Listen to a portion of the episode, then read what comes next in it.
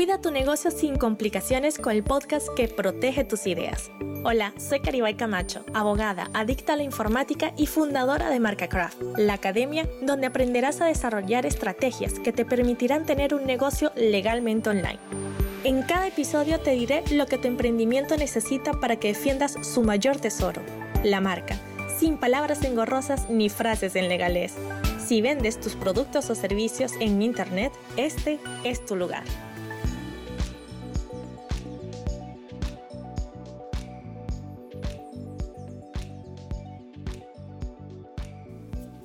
Nuevamente en el podcast, no saben la semana pasada la como la tristeza que me dio no haber podido mm, emitir nuevos episodios ni nada porque estaba pasando de Evox a Anchor. Pensaba que iba a ser mucho más rápido y que me iba a dar tiempo de todo, pero la verdad es que no. Y por eso el podcast tuvo una semana ahí como en pausa. Pero ya estoy desde Anchor, igualito me puedes seguir escuchando desde Evox o desde la plataforma que quieras. Y voy a comenzar a hablar sobre el email marketing. ¿Y qué es lo que voy a decir de esto? Pues si tienes derechos de autor, si puedes reclamar un plagio en alguno de tus correos electrónicos, si tienes que cumplir con el RGPD, qué pasa si no lo haces, cuánto es la multa, cuáles son las consecuencias, pero me voy a poner más técnica todavía, porque recuerda que siempre me gusta decirte, no solamente la parte legal, de hecho yo creo que es la última cosa que te digo, sino que me gusta que sepas el por qué deberías o no hacerlo en base a otros aspectos.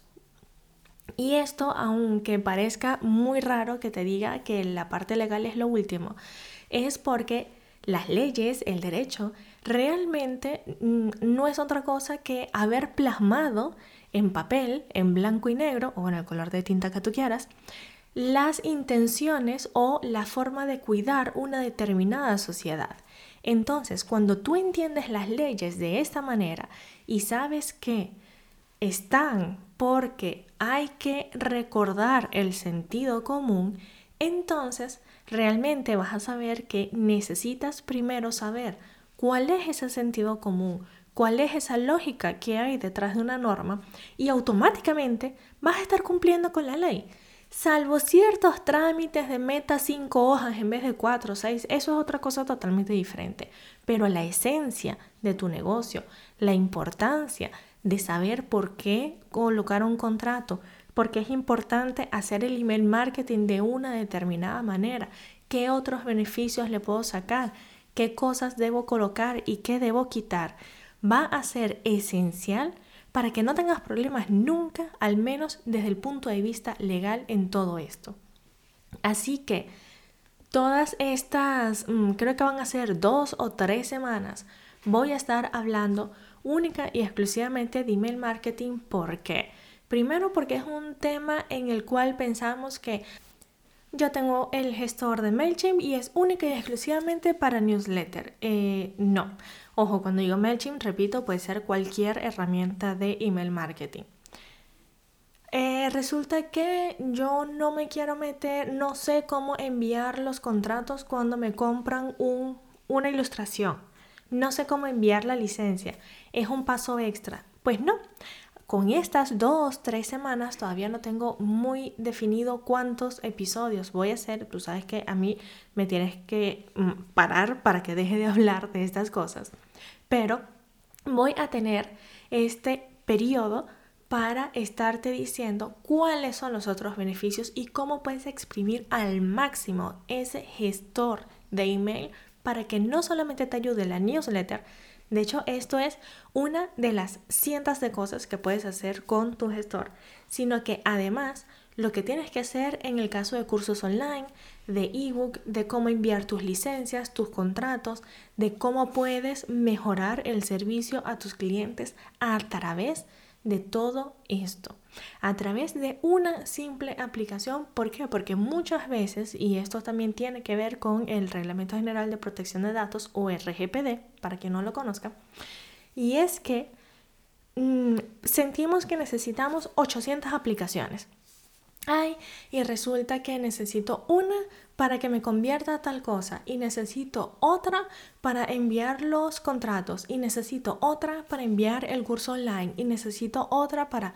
No, con una sola, bien manejada, bien trabajada, exprimida al máximo. O sea, así como cuando te queda una sola naranja y quieres desayunar jugo de naranja y la exprimes casi que hasta la concha, la metes en el jugo, así. De esa manera vamos a exprimir al máximo en estas dos o tres semanas todo lo que tiene que ver con el email marketing, todo lo que tiene que ver con ese gestor. Y es precisamente esto de exprimir al máximo una aplicación y no necesitar otras.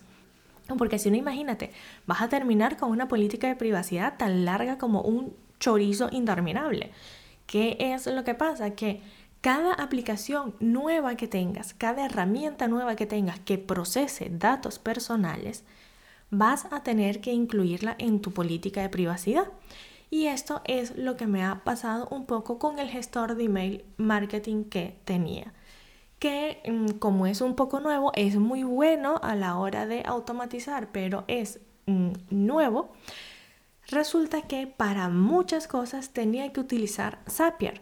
Y no está mal utilizar la herramienta Zapier, pero al momento que una sola herramienta no me deja hacer el 100% de las cosas que yo quiero, pues prefiero dejarla de lado y buscarme una herramienta que sí pueda atacar o, o, ayudarme en todas esas tareas que quiero sin necesidad de utilizar un puente entre ambos.